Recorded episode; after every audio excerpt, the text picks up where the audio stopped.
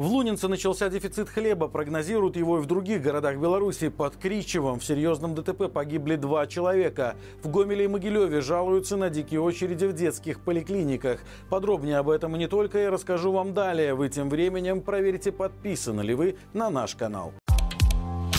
В Лунинце Брестской области наблюдается дефицит хлеба. Вероятно, такая проблема есть и в других городах, но подняла его пока только местная районка. Как пишет Лунинец онлайн, на полках магазинов города вечером не найти обычного кирпичика.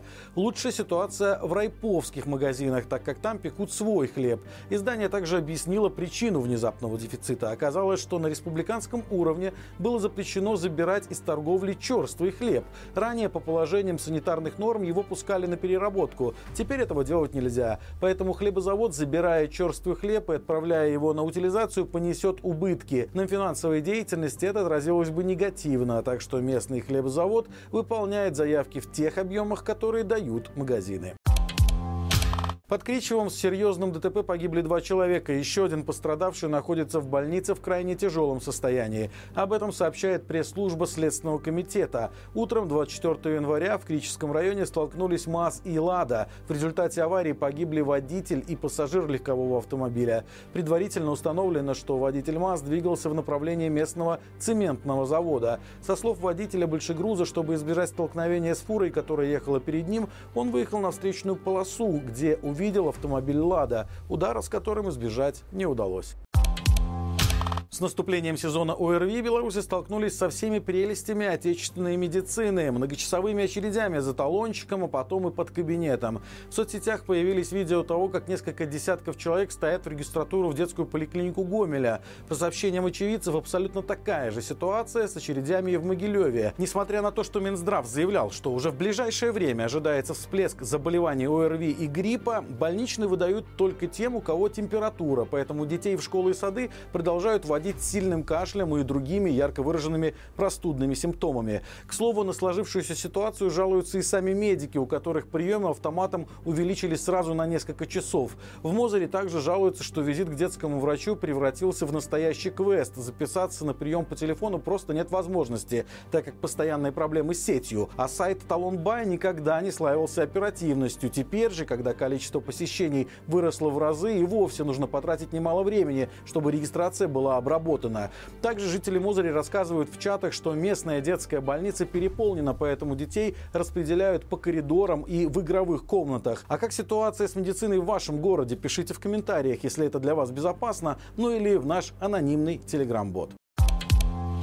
Временному поверенному в делах Беларуси в Литве была вручена нота протеста из-за нарушения границы белорусскими пограничниками. Как сообщили в Министерстве иностранных дел Литвы, в ней был выражен решительный протест против неоднократных нарушений государственных рубежей страны. МИД потребовал от Беларуси как можно скорее дать объяснение инциденту, который произошел накануне, и принять все необходимые меры для предотвращения повторения подобных случаев в будущем. Напомним, во вторник в Игналинском районе патруль из трех белорусских пограничников вошел на территорию территории Литвы на 2,5 метра.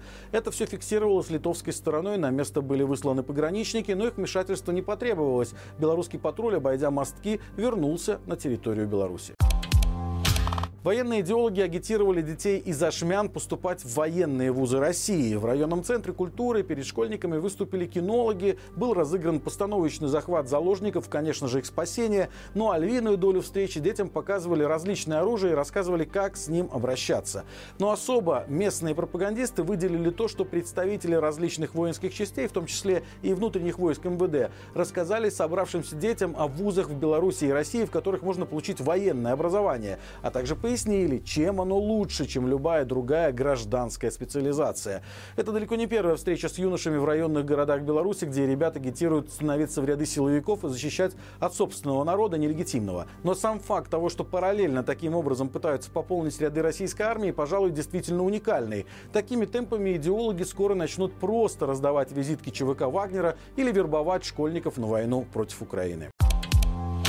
В Гродненской области из 239 рассмотренных заявок на работу в сфере физической культуры и спорта удовлетворили только 208. Отказали, соответственно, в государственной аккредитации 31 заявителю, среди которых одно государственное учреждение, которое находится в Карельческом районе, две федерации по видам спорта из Гродно и Лицкого района, а также 8 частных организаций и 20 предпринимателей. Напомним, с нового года такая аккредитация стала обязательной для всех, кто проводит спортивные занятия и тренировки. Среди основных условий профильное образование тренера и идеологическая чистота. За работу без аккредитации предусмотрен штраф 50 базовых величин. Сегодня это 2000 рублей. Субъекты, которым комиссия отказала, смогут обратиться снова после устранения всех нарушений. Но очевидно, что факты деструктивной деятельности, как, например, участие в протестах сотрудников или высказывание в соцсетях о прекращении насилия, устранить уже не получится. Видимо, по этой причине еще 24 юрлица, которые ранее занимались спортивной сферой, решили даже не подавать документы на аккредитацию. То есть на сегодня только Гродненская область потеряла 55 объектов, которые помогали людям заниматься спортом. И это все на сегодня. Напоминаю, по будням на нашем канале выходит рубрика «Горячий комментарий». Новый выпуск уже опубликован. Тема войны в последние недели вновь стала актуальна для Беларуси.